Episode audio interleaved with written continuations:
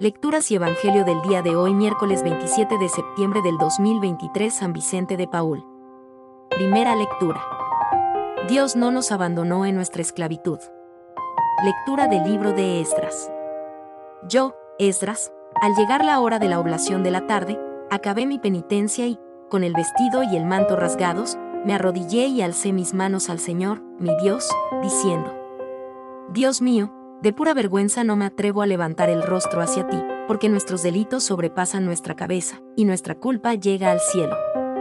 Desde los tiempos de nuestros padres hasta hoy hemos sido reos de grandes culpas y, por nuestros delitos, nosotros con nuestros reyes y sacerdotes hemos sido entregados a reyes extranjeros, a la espada, al destierro, al saqueo y a la ignominia, que es la situación actual.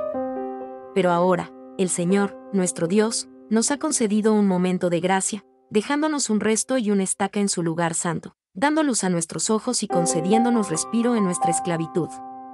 Porque éramos esclavos, pero nuestro Dios no nos abandonó en nuestra esclavitud, nos granjeó el favor de los reyes de Persia. Nos dio respiro para levantar el templo de nuestro Dios y restaurar sus ruinas y nos dio una tapia en Judá y Jerusalén. Palabra de Dios. Interleccional, Tobías 13. Bendito sea Dios, que vive eternamente él azota y se compadece. Hunde hasta el abismo y saca de él. Y no hay quien escape de su mano.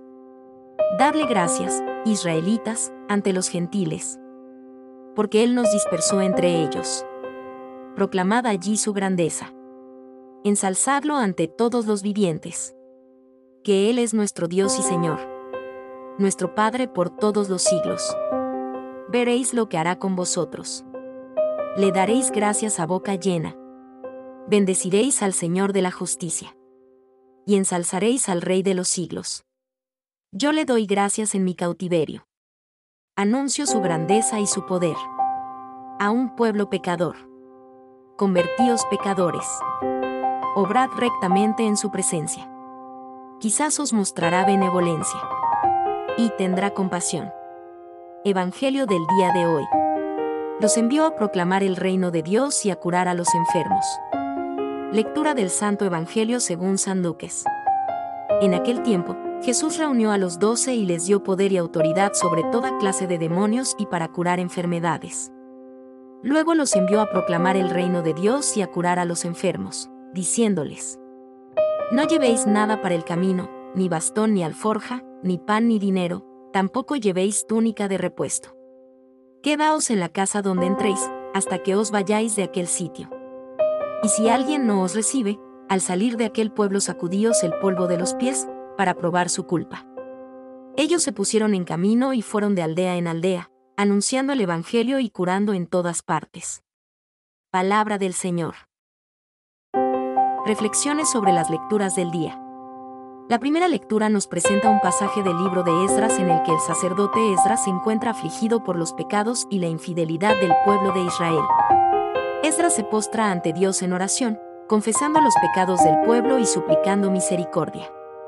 Este pasaje resalta la importancia de reconocer nuestros pecados y la necesidad de arrepentimiento y humildad ante Dios. También muestra cómo la oración sincera y humilde puede abrir el camino hacia la reconciliación y la restauración. El Salmo responsorial es un himno de alabanza a Dios por su misericordia y amor inquebrantable. El autor reconoce la grandeza de Dios y su fidelidad hacia Israel.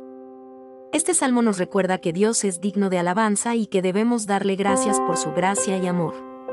También resalta la idea de que Dios perdona y restaura a su pueblo. En el Evangelio según Lucas, Jesús se dispone a ir a Jerusalén, pero los samaritanos no lo reciben. Los discípulos Santiago y Juan proponen llamar fuego del cielo sobre ellos, pero Jesús les reprende. Este pasaje destaca la actitud de Jesús hacia la misión de paz y reconciliación. Él no busca la venganza, sino que vino a salvar y reconciliar a las personas con Dios. Jesús nos enseña a responder a la hostilidad con amor y misericordia. Las lecturas de hoy nos invitan a reflexionar sobre el arrepentimiento, la misericordia de Dios y la actitud de paz y reconciliación que Jesús nos enseña nos muestra la importancia de reconocer nuestros pecados y acudir a Dios con humildad y oración. Nos recuerda que Dios está dispuesto a perdonar y restaurar cuando nos arrepentimos sinceramente, es un canto de alabanza que nos anima a dar gracias a Dios por su amor y fidelidad.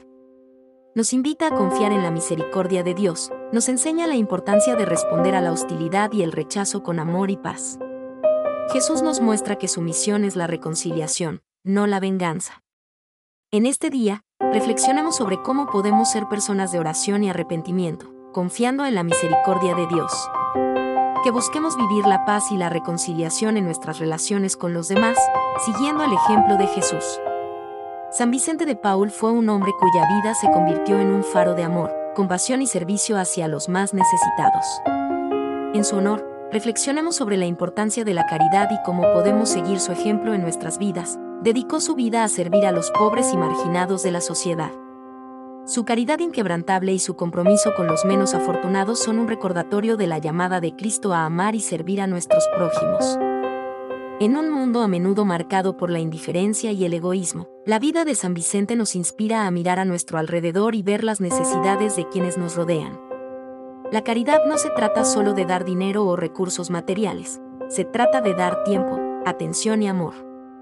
San Vicente nos recuerda que cada persona tiene un valor infinito a los ojos de Dios y que debemos tratar a todos con respeto y compasión. Hoy, en el día de San Vicente de Paul, podemos preguntarnos cómo podemos hacer una diferencia en la vida de alguien. Tal vez sea a través de un acto de bondad, una palabra de aliento o un gesto de solidaridad.